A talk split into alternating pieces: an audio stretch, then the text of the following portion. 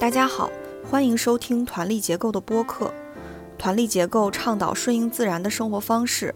我们将围绕每个节气，邀请一线生态农人、返乡青年、可持续生活实践者等作为嘉宾，来一起分享对于节气、物候、传统的观察与思考。我们先轮流自我介绍一下。哎，大家好，我是于刚，目前住在浙江嘉兴的一个村子里面，主要是做一个家庭农场，然后主要是做呃蚕丝被和杭白菊。我是杜月，目前和一个小伙伴一起在威海的一个乡村生活。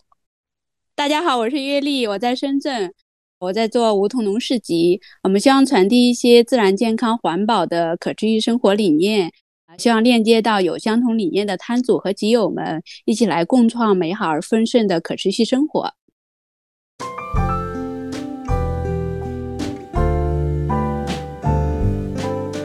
这次是芒种节气，我们请到的嘉宾是来自河南的农友小朱。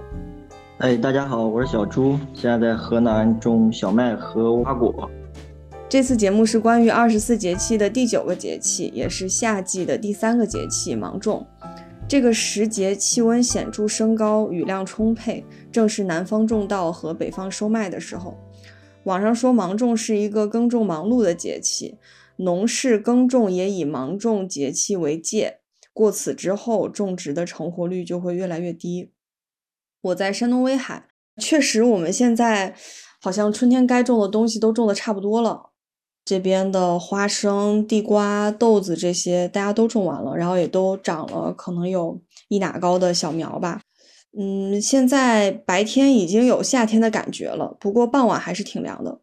呃，就今天下午六点半左右的时候，我们从地里回来，就穿一件单衣，骑那个电动车兜着风，还是觉得挺冷的。现在小麦已经从绿变到黄了，但是还是能看到有一点绿色。嗯，不过感觉也也离收获不太远了。嗯，我们今天还刚去补种了芝麻。呃，其实芝麻我们四月份就种过了，但是一直没大出。呃，然后今年又暖和的很慢嘛，就一直挺凉的天，我们就没有着急。啊，但最近觉得不行了，就种芝麻那块地已经都长满杂草了，又然后芝麻还没有出来，我们就有点着急。然后重新整了地，就是把草都除了，然后又把地翻了一下。重新种了，种了一些，然后明天再继续种。嗯，也不知道这么晚种后面能长成什么样子。呃，然后吃的菜的话，最近在吃生菜、豌豆荚、韭菜这些。我今天发现奇文之前买的黄瓜苗已经结出了一个差不多一哪长的黄瓜。我们自己育苗的那个番茄也已经开花了。反正能吃的东西越来越多了，因为天气确实比较暖和，但是就是有点干。我们门前的菜地就勤浇水，这样就能看到那个玉米能每天每天都长一节，每天都长一节。嗯，但是大田里的就就有点麻烦，你要是去给它浇的话，就要来回运水，还挺麻烦的。其他地方有什么节气观察吗？我们浙江桐乡在种水稻啊，然后。像黄瓜什么的就已经在摘了啊！我昨天去看，我之前就是下伐的那个桑树已经在又在发芽了，就是它之前枝条全部剪完了之后，现在又发芽了，所以它夏天会长得比较快，这样的话秋天就可以养养蚕了。嗯，然后我们的那个杭白菊是刚刚压条压完，嗯，现在天气是比较热，基本上像夏天的感觉了，基本上是。水果的话，现在油桃已经有了，枇杷已经过了，然后现在有李啊，那个李的话就是还没完全成熟哈，嗯，啊，深圳的这个节气啊是一个很热的季节，我们走在外面如果不戴帽子啊，不防护好，皮肤就会晒得很痛。去田间劳动也是，去一会儿到屋顶，马上就是一身汗了，嗯，再加上也是到了一个雨季啊。偶尔就会下很大的那种大雨，然后又很热，就是湿热的天气。这会儿种东西呢都不好活，确实不是很好的种植的季节。嗯，而且土壤是很容易被打板结，就是如果动了土的话，种了东西，然后下雨，它就把那个土壤变板结了，然后后面它就会长得不好。现在可以吃的菜也比较少了，主要就是有茄子、辣椒，还有一些玉米，嗯，其他的就基本上没有什么菜了。甘蔗这些正在生长，然后我们现在很多地是现在是荒着的状态了，就是长上草，等着过了这个雨季好一点的时候再去翻土来种植它。哎，你们那板结是什么原因啊？就是相当于把草除了之后，然后下雨就会板结，是吧？就是那个雨水的侵蚀作用。如果是你的地面是裸露的，又没有草来保护那个结构的话，下一场大雨，那个土就会变板结。我们这个季节是梅雨季节，就是它不是大雨，但它就会断断续续会下一个月。这个季节那个土壤不会裸露的，对不对？它都是有植物的。而且那种绵绵小雨啊，它对土壤的这种侵蚀作用没有很大，就是尽量有一些地表的覆盖物吧。就是如果是没有种植东西的话，也可以盖上一些树叶、干草什么的，在雨季的时候，不要让它裸露。嗯，像我们杭白菊田里面的话，我们会除草，一般就是现在覆盖物其实挺多的。上个月养蚕的那些秸秆、蚕沙呀，这些覆盖物是上面挺多的。现在深圳是属于什么梅雨？是暴雨吗？是不一样是吧？啊，这个雨就是一下就下的很大，要不然不下，要不然就是很热，就是那种忽干忽湿，它就是对土壤这个结构也不好，尽量的不动土吧。这个季节。哦，是这样，所以跟最早那个就是广州那种回南天不一样是吧？已经过了那个回南天了是吗？对，那个还不一样，回南天那个。它湿热，但是还没有那么的温度高。现在真的是温度特别高，太阳很大，特别晒。那种就像夏天了，发量很大。嗯，夏天那种暴雨。对，反正这个季节会持续到八月，然后，八月之后可能会好一点嘛。也看台风季啥时候过去。去年是有一次种红薯种的早，就是赶在雨季之前就想把它种上嘛，结果因为动了土。然后又下大暴雨，土壤就变得很板结，那一块的红薯就长得很不好。等它那个红薯成熟的季节，你挖开来看，下面很多红薯都被虫子咬了，又不透气又板结的时候，就很多那种虫子，感觉是帮忙松土的作用，然后就把那个红薯也吃了。所以就是 这个土壤结构不好带来的问题还挺多的。哎，那虫子它土壤不疏松的话，虫子不嫌闷呀？它就是嫌闷，它就去帮忙翻土了嘛，然后 发现有红薯，就把红薯吃了嘛。我也想的啊，反正就是板结的土里面红薯长得不好，然后那种吃红薯的虫子就会多。另外一个就是种的晚，土壤比较疏松，那个红薯就长得很好，就没有什么虫子来吃它。我们这边那个是小麦，现在是收了。一半左右吧，然后昨天又下了一场雨，昨天一整天都在下雨，所以然后小麦的收那个收获的一些作业啥都在中断了。中断了之后呢，因为地太湿了，上一场雨那个地还没有干，然后就抢收嘛，然后又下了一场雨，下了一天雨，地特别湿，所以今天大的收割机都没有下地，因为压的太结实了，然后那个土壤太板结，然后对那个玉米的生长也会造成很大影响。呃，我们这边就是说湿地不下地，然后下了地之后呢，它会经过好几年才会改善过来那个土壤结构啥的。呃，所有的作物长得都不特别好，玉米现在也是在抢种嘛，抢种也是因为下雨了之后都暂停了，所有作业都在暂停。然后今天晾一天，明天机器可能就会下地了，和往年情况太不相同了。呃，今天收到村里面的通知，说是八号有冰雹。呃，白天夜间机器不要停，尽量八号之前把所有的小麦给抢收了。如果一下冰雹的话，基本上是全砸在地里了。所以今年天气真的挑战非常非常的大。然后今年的气温和往年也差别特别大。呃，往年的现在这个时候基本上热的已经不行了，都是三十多度、三十多度。像今年都是二十多度，最高也不超过三十一二度。现在还穿着厚外套啥的呢，挺冷的，还感觉。蔬菜的一些情况，番茄呀、黄瓜呀，种的早的基本上可以吃了。我今天一直在干活，在地里边，然后无花果的抹芽呀，因为雨水太多嘛，雨水太多，无花果出现了旺长旺长的情况。然后因为不能打那个控旺的药，我现在是属于是一边抹芽，一边是把那个枝条稍微弯了一下，弯了一下，这样进行一种物理的控旺。今天也在做实验，不知道具体效果怎么样。之前弯曲的一些情况，呃，看着效果还可以，没有说像那种直立的一直往上涨的情况，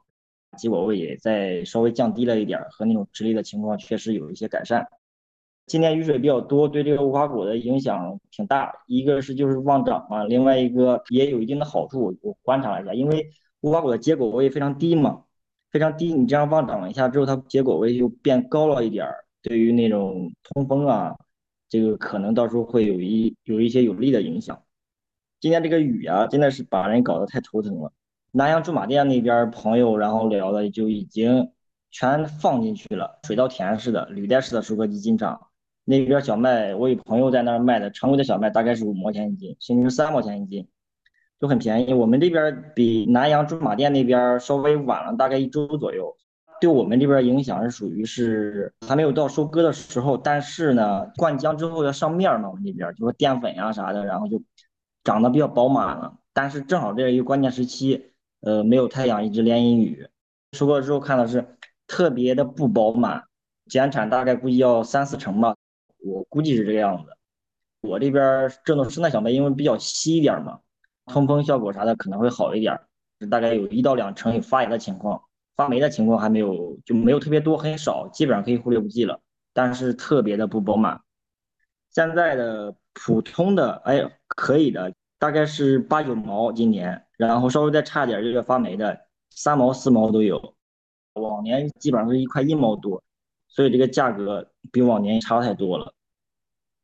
这个芒种的芒就是麦芒的芒，它就是小麦成熟的季节。今年这个真的是一场灾害哦，就是在小麦成熟的季节，连续的这十几天下雨了吧？从从五月底开始到现在啊，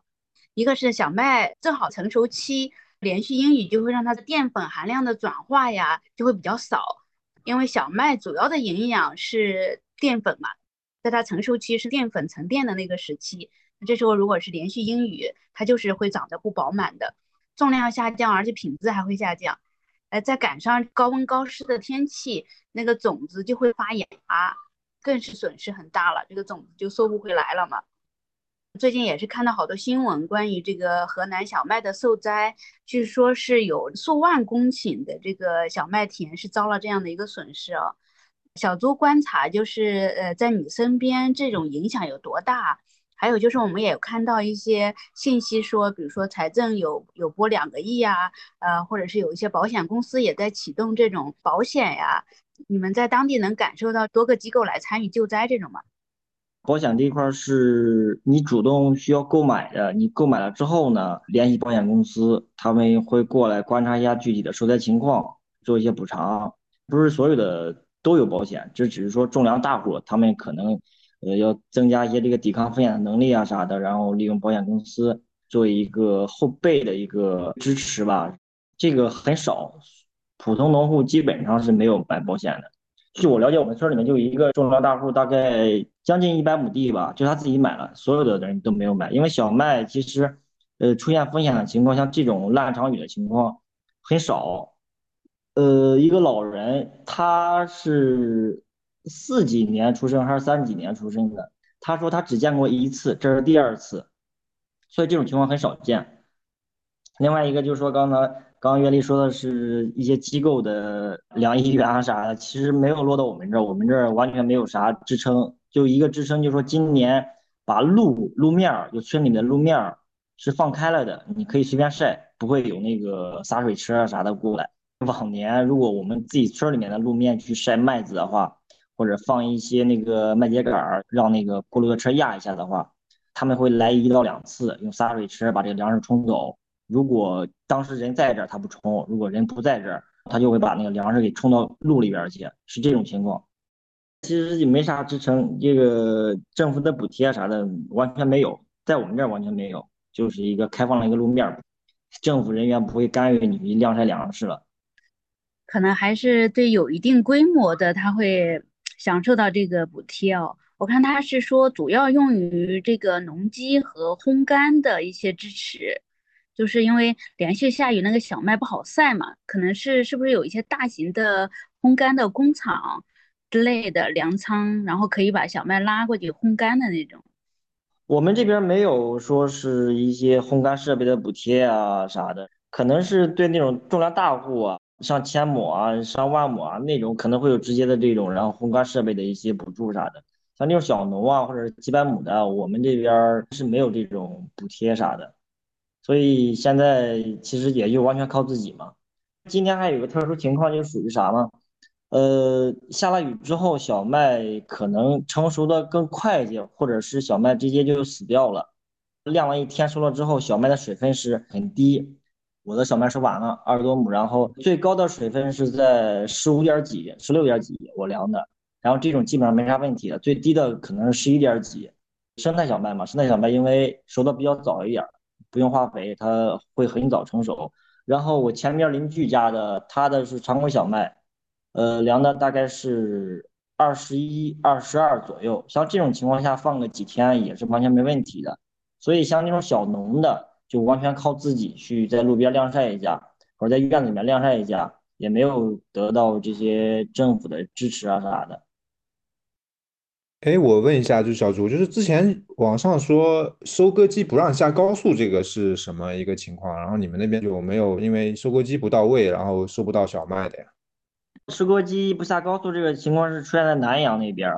官方说是没有什么跨区域作业证之类的东西，然后可能会堵了一下，但是具体情况其实也不太清楚，网上闹得沸沸扬扬的。然后他们也做了一个解释，说长宽高啊这些东西没有满足他们下高速一些条件儿。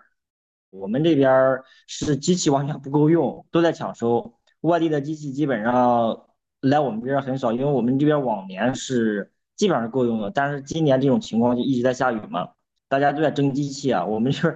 村民之间会发生一些口角，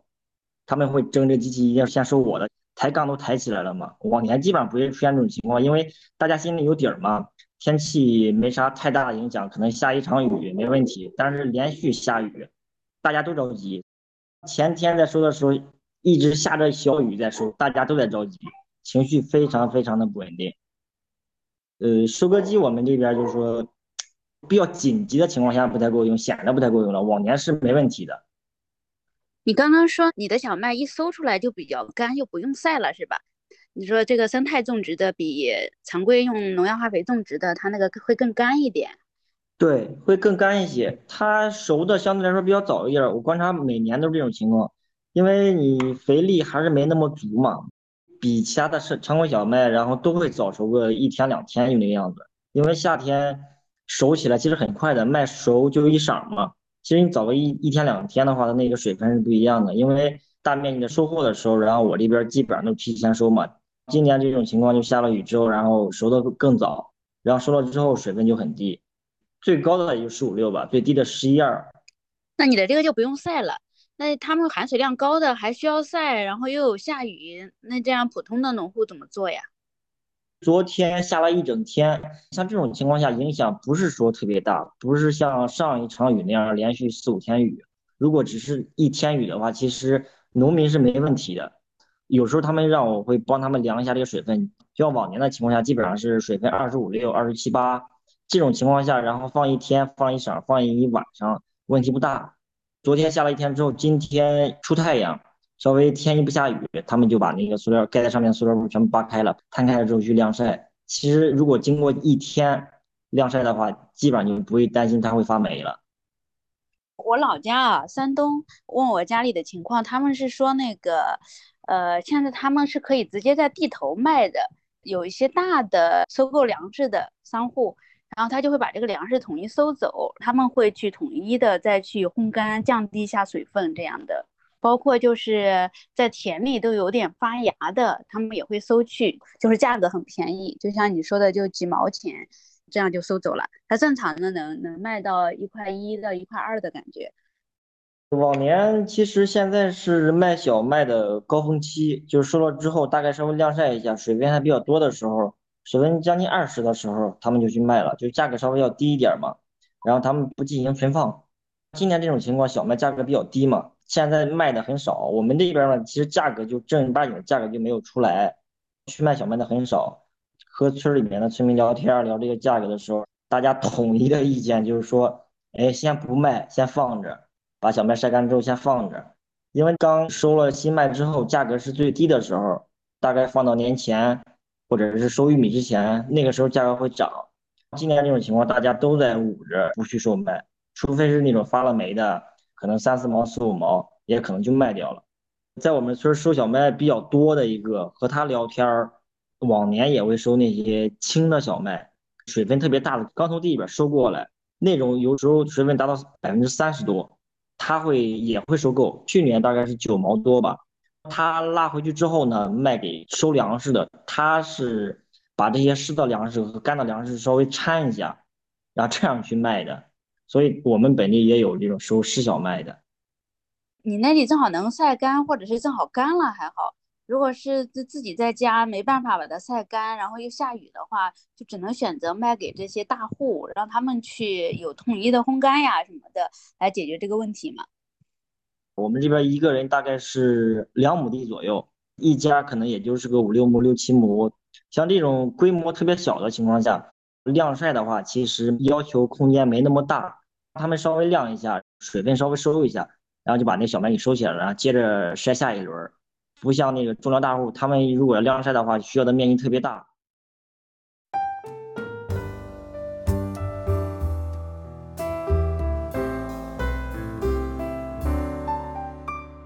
我在我们老家那边了解到的一个情况就是，它的受灾在一个区域也不是统一的，虽然都在一一个村或者都在旁边，也是有的受灾，有的不受灾，它受的影响因素还蛮多的。因为小农每一家的生产安排日期都不一样嘛。播的早早一些，晚一些的，还有就是有的播的是早熟品种，有的是晚熟品种，有的是中熟品种，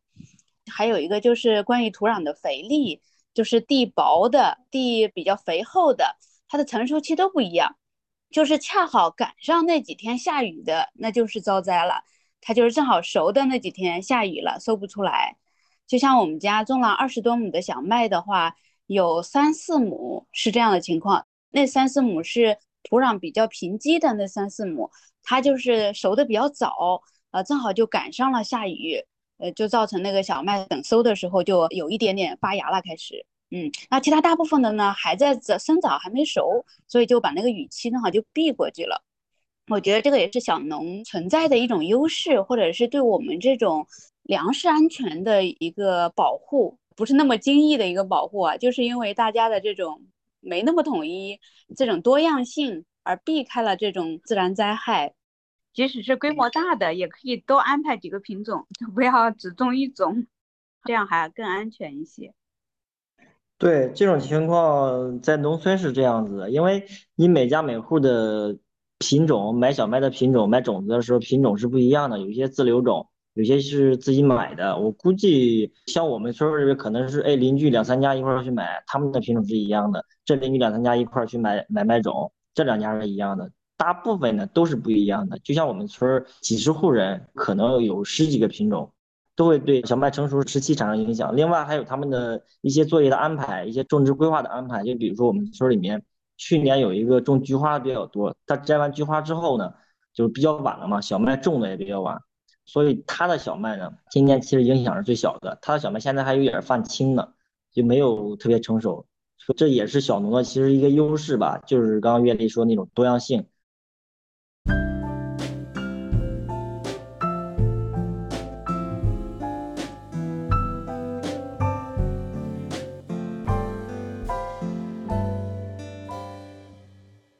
关于这场雨啊，它会对小麦的品质带来什么样的影响？我们可以聊一聊啊，就是像这个下雨，它就长得不饱满了嘛，它这样会对这个小麦的这个品质和我们去制作食物带来的口感上的差异，小周这边怎么看这个问题？就比如说刚才我说那个，我这边生的小麦可能会有一到两成发芽的情况，发了芽之后，对这个营养啊、口感啊都会有影响。你看现在的面粉厂里面那面粉啊，大部分可能都会把那个胚芽提取走了。只是弄中间的麦芯粉嘛，精度比较高的。另外一个口感方面影响也估计也是特别大。不饱满之后呢，它麸皮含量比较高了，其实出粉率比如往年六零粉，你可能今年的小麦六零粉的那个纯净度啊，或者那个白度啊、口感啊，可能今年就达到了去年的八零粉那种程度，差别确实很大。淀粉这个含量啊、面啊、颜色啊、精度啊，都会造成影响。前几天那个绿手指那个田宇和谭波来的时候，然后我还说今天生态小麦如果是发霉多的话，我可能就不卖了。收过来之后，就是也出乎自己的意料了，相对来说基本上是没有发霉的，只是说有一部分是发芽了的。小麦的种子啊，它是这样，它外面有一层那个种皮，是我们说小麦色嘛，它是有点发黄、有点发黑的那个比较硬的那个种皮，然后再往里呢是淀粉，在那个角上呢是胚芽，就是一粒小麦的一般最下面的中心线的那个角上那里。是它的一个胚芽，就是这个种子要去发芽的时候，它就是那个角落的胚芽去吸收这个种子里的淀粉，然后就发芽了。所以我们要吃的呢，主要是吃小麦的那个淀粉的部分，它实际上是给胚芽准备的营养。我们一般如果是吃全麦粉的话，它是包括种皮、胚芽和胚乳的部分，也就是淀粉主要的那个部分。呃，它是包括整体的这种营养的，但是我们一般吃的时候，如果是就是这种全麦粉，它口感是有点粗的，就会把外面那个种皮呢给磨掉。磨面粉的时候啊，就把外面那一层种皮磨掉，磨出来的就是麦麸。你磨掉的部分越多，里面的面粉就越白。所以我们要吃那比较白的面粉呢，就把那个种皮磨掉的比较多。比如说它是六十的粗粉率的话。它就是把百分之四十的种皮的部分都磨掉了。那如果是百分之八十的话，那就是只磨掉了百分之二十的种皮。呃，那全麦粉的话，就可能全部都在内。但是，一般的全麦粉也会稍稍去一点外面的种皮的，要不然就是那个麸皮会很粗的那个部分。从营养的全面性角度来讲，肯定是全麦粉的会更高啊，它的营养会更多样，它的口感也会更粗一点。呃，越来越精致的时候，就越来越细腻，它越来越白。在生活条件没有那么高的时候呢，我们一般都是吃的比较黑的，就是尽量少一点去到麸皮。所以以前吃到的馒头啊、面条都是比较黑的那个面粉做的。那后来这个物质条件越来越好的时候，大家就比较向往白，然后就磨掉了更多的种皮的部分，就吃白的馒头。这个我觉得是一种时代的发展的人的一种偏好的选择，但是现在有很多人会去主动的选择那种全麦粉啊。接着说，为什么这个下雨会影响到它的品质？下雨的时候，刚刚谈到的很多种子没有完全饱满嘛，那没有完全饱满的意思就是它的种皮占的比例就会变高了，那里边的这个呃淀粉的部分、胚乳的部分的话。它就占的比例就小，因为它是瘪下去的状态嘛。这时候你要把它做成面粉的话，是要磨掉更多的种皮的。就刚刚小朱说的，就可能粗粉率上会相差百分之二十。如果还想要原来那个白度的话，我觉得在这样的一个年份，大家可以去选择更多的全麦粉，因为今年这个粮食减产这么严重，全麦粉大家的产出也会高一点。然后我们自己的营养选择上其实也是更全面的。我我问一下啊，像我们一般去超市买那个小麦，呃，这个面粉，它那个配料表里面其实也没有写很多东西，可能就是小麦粉什么。面粉里面主要添加的就是说有一些特定的需求啊啥的，一个是增筋剂啊、降筋剂啊，这些都会添加。还有最主要一个是增白剂啊，就是那种什么过氧化苯什么什么什么什么什么东西啊，就面粉增白剂。这种其实对身体影响还挺大的，然后，呃，其实你看袋子上大部分都是没有写的，而且现在卖的面粉大部分还都是标的是那种麦芯粉，就是不含麸皮儿的，就是最中间胚乳部分、淀粉部分的。呃，像现在的面粉厂里面，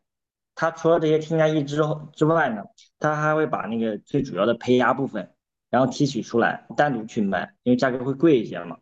如果没写的话，其实我还没搞清楚是为啥，因为添加东西确实挺多的，而且他们那个发面呀特别好发。那这个好发也是要放一些那微生物它一般分解那种比较容易分解的糖类嘛，它如果添加的那个淀粉链是更短的一些物质，它是更容易被微生物分解的。而且它现在也会加一些呃像那个氯化铵呀或者之类的那种嗯添加剂来促进它的发酵，就是会让它产气，就是那种有点化学产气的感觉，就产了气，你感觉到的也是发酵了嘛。哦，那像比如说像你们自己家里种的小麦，自己磨成粉的话，即便是把麦皮去掉，比较精的那个小麦粉，也是没有超市那么白的，是吗？没有，我们做出来的没有那么白。我们这边也是，面粉它是有一个出粉的顺序的嘛，最先出的是最白的，然后就慢慢慢慢带点麸皮儿的这种，然后越来越黑，越来越黑。如果你不把这个面粉稍微混一下的话，就前后混一下的话。前面口感特别好，特别白，发出来也是特别暄软的那种感觉。那个黑面就是做出来馒头是特别紧实，发的不是那么暄乎那种感觉，口感粗糙。就这种情况，我们这边大部分就是说，呃，装在袋子里面可能会混一下，整体是比较平衡的，整体做出来馒头的感觉是一样的。如果你把这个小麦就是洗了之后，水分含量高一点儿。它磨出来的面粉就会越白，同样的出粉率它会更白一些，因为那个麸皮儿湿的情况下，它会把那个湿皮儿过筛过得会更好一点。哎，所以啊，不要追求那种很白的面粉，就是人有这样的追求才会产生很多的市场，要不然你都要那么白的面粉，那出粉率多低啊？可能只有百分之三十四十才能那么白，那这样的话，剩下那么多部分的小麦的部分怎么办呢？这。这不是很大的营养浪费吗？而且它的成本又会很高，那为了降低成本，就只能做一些添加了。哎，我我比较好奇啊，比如说，嗯，以前有这种消费者，他习惯了用呃超市里面那种白的小麦，然后呃突然切换成就你的小麦粉之后，呃，他会不适应嘛？然后以至于会有一些投诉嘛？呃，我举个我家人的例子啊，我奶奶她是很敏感的。她可能确实之前吃了很多苦，现在吃了白馒头之后感觉特别好。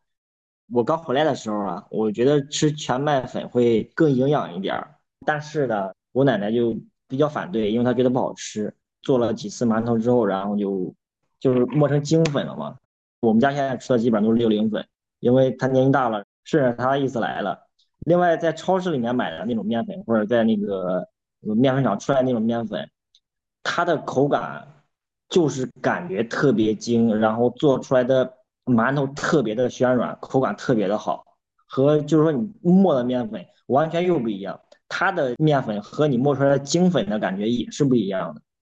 你磨出来的精粉没有任何添加的情况下，你做出来馒头只是说相对的好吃一些，但是他们做出来的面粉，呃，市场上流通的面粉，他们比咱们这种磨出来精粉还要更好吃一些。他们吃惯了这种，呃，买的面粉或者买的馒头，再去吃自己磨的面粉，区别是很大的。我们村据我了解，包括我家，只有三四户人家还在自己磨面粉做馒头，剩下的全部是买面粉，然后买馒头。嗯，这个我觉得挺有意思的，因为因为我们这里是吃米的嘛，超市里卖的米其实也是包装好的，然后，嗯，它配料表也是很干净，就只有大米，但是它那个。颜色什么的确实挺白的，之前有有有人说用什么抛光什么的，呃，我觉得现在那个不标这件事情，我觉得也挺挺让去买的人挺困惑的啊。但我们米的话，自己的米倒没有像你们那个面粉那个差别那么大。我我觉得如果消费者说想要买一个生态的小麦面粉，然后回来做，结果发现做出来这个口感还不如超市里面的，他，我想他应该会。呃，有一些挫败感吧，这个我觉得对生态的这个小农来说，其实还挺不友好的。对，这种可能就是一个理念支撑嘛。另外，你自己磨出来的面粉还有一个优势，就是说麦香味会足一些。小麦粉的这个口感的问题啊，就是我大学毕业刚回家，想要做农场的时候，我就会发现到村里面卖的面粉没有麦香味了，就特别明显，就吃起来。很脆，但是没有麦香味。原来在市集上吃那些小时候的零食都很香嘛，现在去吃那些面粉一点都不香，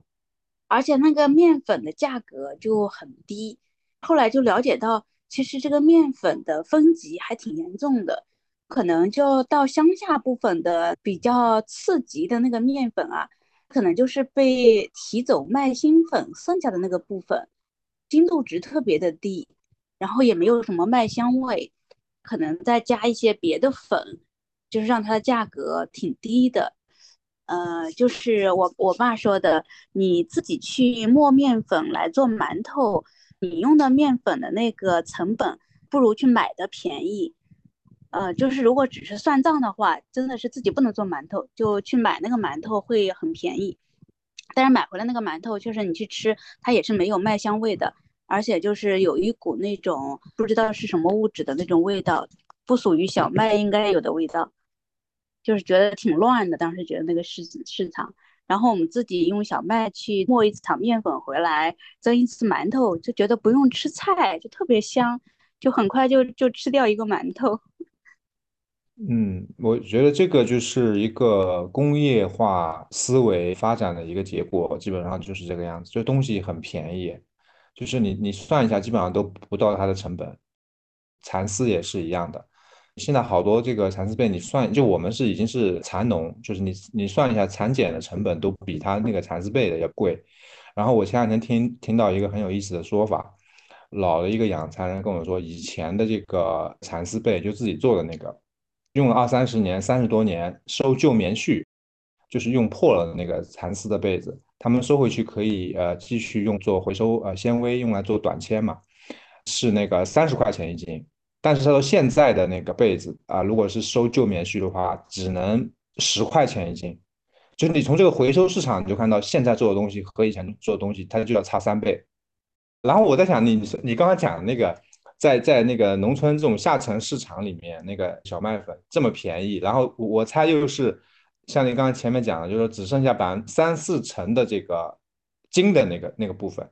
又是很白的。那照道理嘛，它剩三四成那个白的部分嘛，应该是成本很高的了，因为它外面那个都削掉了嘛，因为它不可能卖黑的嘛，都是卖白的，所以它到底卖的 是什么东西呢？又又便宜，然后又好像是下沉市场那个，它是去掉麦芯粉剩下的部分，因为麦芯粉的价格是贵的，那剩下的那个部分再把它做成面粉，它剩下那个部分本来有点黑，你怎么再把它做成白的呢？它肯定是要添加一些其他的东西把它变成白的嘛。这个就是麦皮吗？你说的是吗？就是它混合了麦皮。你说它提走麦芯粉，应该剩下至少还有一半儿吧？就是那那不能全部是麦皮啊，就是把麦皮应该是混合了一部分。就那个可能就是相当于就是粗纤维嘛？就原来是吗？是可以这么说吗？还是就是也有淀粉，也有淀粉啊啊啊！呃，就相当于 就是我说不好听的，就是以前那个我们那个大米那个皮弄完之后是糠嘛，用米糠。可以这样类比吗？对，可以可以这样类比。呃，像这个麦麸，你就是磨个八零粉的话，剩下的百分之二十嘛，百分之二十就直接当麦麸。呃，我这边的做法就是说，把麦麸卖到那个磨面粉的地方，就抵了那个磨面粉的钱，他们会去卖给那个养猪的呀、养羊的呀、养牛的呀。现在面粉厂是属于这种情况，它是把胚芽先提取出来。这个是比较贵的，单独去卖，然后呢，剩下的就是说，呃，可能会磨个八零九零，这种其实是很黑的了，基本上算是全麦粉了。他们会用增白剂啊这些东西掺一下，就会把这个面粉弄得特别白了。胚芽提取出来了，可能剩下的百分之十、百分之二十中间的那个胚乳部分也提取出来了，然后这些单独卖，剩下的部分大概是百分之七八十，它可能再提取个百分之六十。再弄一些增白剂之类的东西，再添加一些那种口感比较好的那些东西，然后这样去卖的。其实他们的成本是比较低的。为啥成本做的那么低？就是说，呃，中间的部分和胚芽是单独卖的，价格比较高，成本已经收回来了，剩下的部分再去添加东西再去卖，是这样来的，应该是。如果是自己家去加工面粉的话，其实就是全部保留的是吧？就是外面那层去掉。对自己家磨面粉的话，基本上是在八零左右。呃，把水放多一点，因为你自己家吃，随时磨，随时吃嘛。水分可以放多一点，保留更多的水分。洗麦子的时候，呃，水分越多呢，它面越白，越好吃。剩下的百分之二十当做麦麸，直接卖给磨面粉的了。呃，但是他们各种不同提取之后，然后再卖的那个便宜的面粉，他们也不会标注说他们是来源于小麦的哪个部分，不会标注的，对吧？统一就是写小麦面粉这样。他会标注麦芯粉，就很搞笑，对，非常夸大的标注。我觉得这个工业的这个 工业进入那个农业的，它这个思维都是这样子的。我觉得蚕丝也是一模一样的，就是蚕丝有三层啊，简单来讲是有三层，外面有一层碱衣，然后中间有一层主体的那个，然后里面是有一层啊叫永衬层，就是呃蚕蛹的蛹啊，衬就衬衫的衬，永衬。呃，那么碱衣呢一般就剥掉啊，短丝，然后呢中间那层最好的呢，像工业一般拿去做面料，然后最里面那层呢。永衬呢，还有外面那层碱衣呢，像很多拿是是去做那个蚕丝被的，就是工业一般都会这样去去做啊。然后我们自己呢，就是中间那层好的呢，就是拿去做蚕丝被的，跟那个小麦是一样的，但他们也不会标注说这个蚕丝，比如是来自于哪一层，甚至于像比如你，它会有一个国家标准说这个是啊短丝棉，对吧？这个中丝棉啊，这个长丝棉啊，但是他们那个长丝棉，那照道理应该是比较好的嘛。但是他把标准又放宽到说最里面那层也可以算是长丝啊，所以都是这样一个一个思维。我发现这个工业化的这个思维啊啊，你现在加工的话是小麦需要有资质吗？就是如果想要流通的话，因为前段时间不是有前两天不是有个新闻嘛，就是说现在征询意见，就是说想要把那个干燥这个东西从农产品里面取出来，就是说以后如果农民想要流通，就销售自己的那个辣椒干，如果干燥去掉的话，就就不允许农民自己干燥，就不允许农民卖辣椒干了啊。还有像菌菇干什么的，那现在小麦粉是需要有资质的吗？小麦粉正常流通也是需要有资质的，就是说我们本地的，就是说他们有一些磨面粉的作坊供本地人自己吃的，呃，这些人没有的，这些他们只需要办一个小作坊证就可以了，甚至是没有小作坊证，所有东西都没有都没问题，因为本地吃的，然后也没有说要求那么高，流通起来这个检测那个检测的没有那么高的要求，但是你流通起来的话，可能要求会高一些，本地吃是没有那样要求的。呃，那你现在比如说流通的那个是借的资质吗？还是什么？还是没有资质的？哦，没有资质的，搞有资质还比较难的。如果有一些这种职业打假人的话，其实也会，他们也会打假吗？对，如果职职业打假人碰到的话，可能也会打假。啊，所以也是有一定风险的。对对，现在其实小农做的很多东西，因为都没有资质的。如果这个干货再需要资质的话，其实真的是切断了好多东西。就比如说我现在做的那个无花果干儿，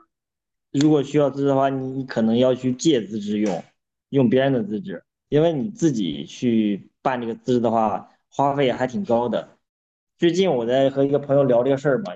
呃，一个永城和我们这边离得很近，也是种无花果的。他那边据他了解是光送礼的话就得个四五万去去去送礼，然后你还要建厂房，各种消防啊，各种设备啊，就算下来之后就得个大几十万了，不算送礼的钱，送礼也是需要好几万的，很难办这个东西。那现在小麦就是你们就自己磨，哦，是用的别人的机器，就只是说你会相对的会去清理一下，和这个磨面粉的约好嘛，他把里面的面给清理一下，然后最早去，然后直接给没了，那你可以借他的资质吗？不过他可能也没资质是吧？没有资质。那如果办那个小作坊证会难度低一些吗？对，小作坊证很好办的。小作坊证其实大概一个小房间，设备啥的卫生达标，然后办个那个什么健康证啥的就可以办下来了，那个很简单。那这个有就是说流通性还可以吗？呃，具备一定的流通性，它好像是省内流通基本上是不咋管的吧，省外的话可能也是会有一定的阻挠，就说相对来说会好一些。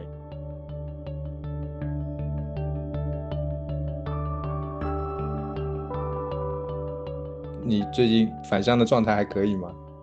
呃，现在还可以了，前几年确实挺难的，前几年各种定位也没有做的特别好嘛。你之前我大概分享一下我返乡的一些经历啊，做的一些啥事儿。刚开始的时候是和别人合伙养蚯蚓嘛，我是想要那蚯蚓粪嘛，两年也没有赚到啥钱，然后还欠了一些债，当时也在种着小麦，种的很少，有一个是自己吃，一个是给沃土供了一部分。然后这是一个时期，然后两年之后呢，哎，这边牛场啊啥的倒闭了，没有牛粪了，就不养蚯蚓了，就种这些小麦啊，也试过豆类的东西，然后在这边长得也不是特别好，也不是特别好销售，就把重要的精力放在了这个小麦和玉米的种植上。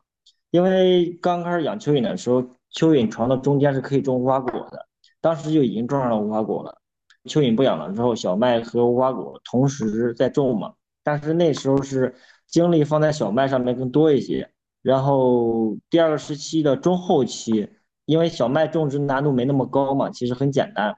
把重心放在了无花果上面，会研究这些无花果的品种啊、种植方式啊。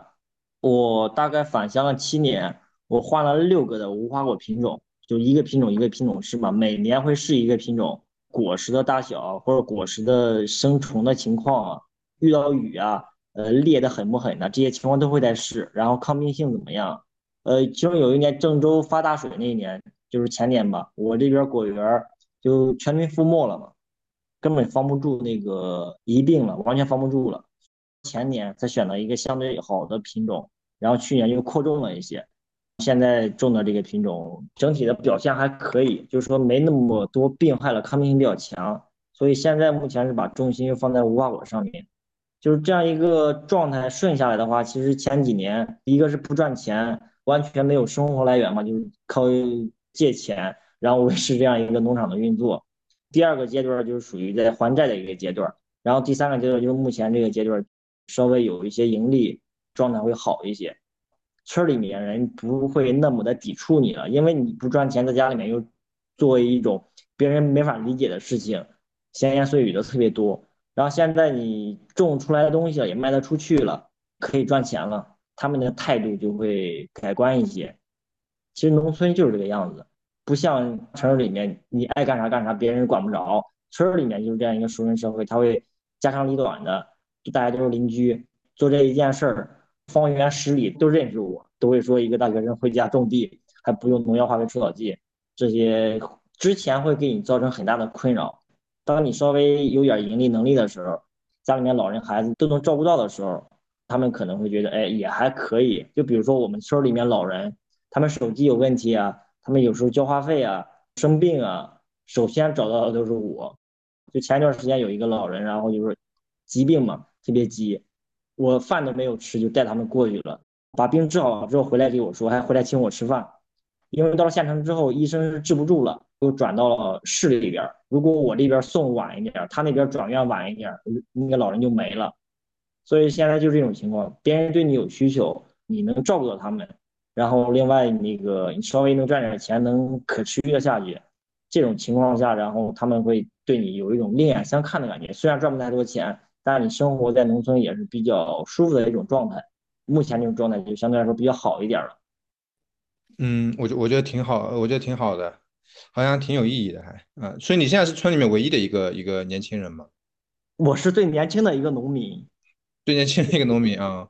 比我年纪小的，他们可能就收麦的时候可能会回来帮帮忙啥的，但是整年是不在村里面的。再比我大一些的，基本上就四十岁左右了，那算是中流砥柱了。那四十多，他们是不是很多时候也是在外面打工呀？农忙时候回来。呃，四像四十多，我们村那个他是属于种粮大户嘛，大概有一百亩地，会种一些经济作物，呃，什么菊花呀、辣椒啊这些。农忙的时候在家里面忙，农闲的时候在县城里面可能也会干一份在工地上干一份工作。呃，他们就不会把自己闲着，农闲就出去干活，农忙就回来种地。像这种中粮大户，他在外面干的活是比较少的，大部分时间还是在家里面的。那你觉得现在就是说种无花果比种小麦要更好吗？感觉利润会高一点儿，小麦的利润会低一点儿，但是它会特别忙。就比如说我今年从发芽到现在基本上没有闲过，就是除草嘛，因为无花果的结果位特别低，如果是草特别多的话，你控制不住的话。草可能就长到结果位那个地方，不通风，它会容易生病嘛。结果位最低的时候可能也就十几公分、二十公分。去年的时候我就开始就前期把草控的还可以，就后期不管它了。八月中旬或者甚至九月份之前，那一波草长不起来就没问题了。九月份之后草随便长就不管它，因为那时候雨水比较少了。所以然后它会比较忙，但是它相对来说，呃，产出的利润也会比小麦会更高一点。嗯，感觉好像现在都是水果，像无花果啊，像荔枝啊、苹果啊这些卖的比较好，就是小农做生态农业的话，嗯。但是其实像听起来，如果像小麦面粉的话，其实都是主粮嘛，就是好像主流的这个超市里面的好像都感觉有点问题。呃，其实我觉得它这个应该应该是更重要的一个东西，但是好像就是比较难，是吧？也不知道为什么，我不怎么吃嘛，就小麦，所以我也不知道。但是就是说，但粮食本身我觉得应该更重要，但是它确实就是对返乡来说，经济上面好像利润会低一些，嗯。嗯，我考虑转型的一个原因也是因为主粮这一块儿太饱和了，河南这块儿种小麦的特别多，销量就基本上是上不去的。这两年特别的明显，呃，也可能和这个经济目前不景气有关系啊，疫情有关系啊啥的。目前是在考虑做一个转型。嗯，那可能就是在生态的食品的那些渠道里面，它是饱和了，但是。比如说像主流的商超，你觉得会有可能销售这种更加安全的面粉吗？挺难的，这个价格差的特别大。像我们这边面粉卖的大概是一块八一斤，然后就去年小麦价格比较高的时候，也就是两块一斤。然后像咱们这种面粉零售的话，基本上是九块、十块、十二，所以差别特别大。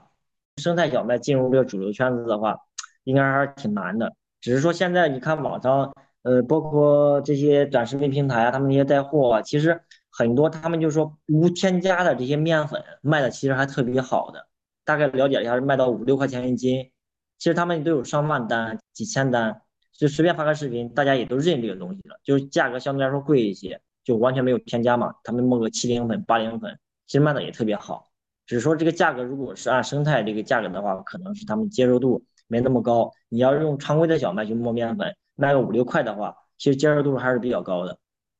嗯，但这个就是说是相当于无添加，就不添加那些什么粉啊、什么剂啊这些，它的面粉本身颜色就可能跟自己家去磨的那个颜色可能是没那么白是一样的，是吧？对，主流市场这种大概是能接受，只是说它相对来说贵一点，但是没有贵那么多，吃起来也放心。像城市里面从农村出去了之后，其实是挺怀念这种感觉的。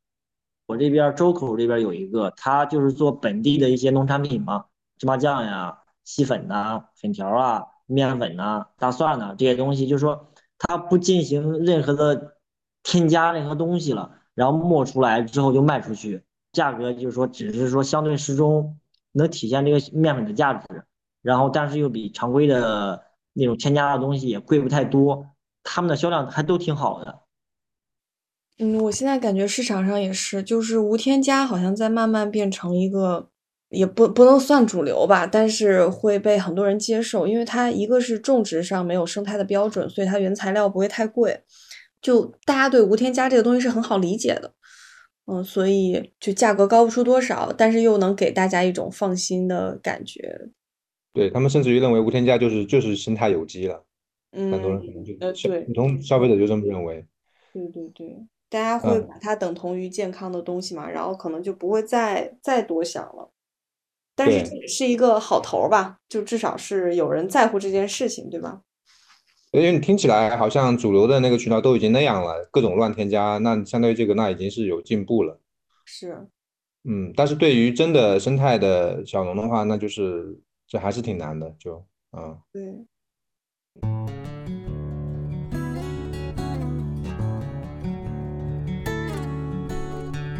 我周六啊，我插秧啊，但不是我们自己家哈，我就去一个朋友农场去插秧。我已经有好几年没插秧了，现在因为都是那个机械，然后我在里面插秧的感觉特别好，因为好像又回到小时候的感觉了。然后我在想说，呃，就是其实如果每个人只是种种田啊，就插秧插自己的那口粮的话，一年的口粮的话，其实也并不辛苦。我觉得这样子的话，其实通过这种方式，呃，包括像小麦就种自己吃的这个，呃，口粮这种方式，我觉得这个食物的质量会大大的提高。是呀，原来我们还算过，一个人种三分地，产的小麦就够吃一年了。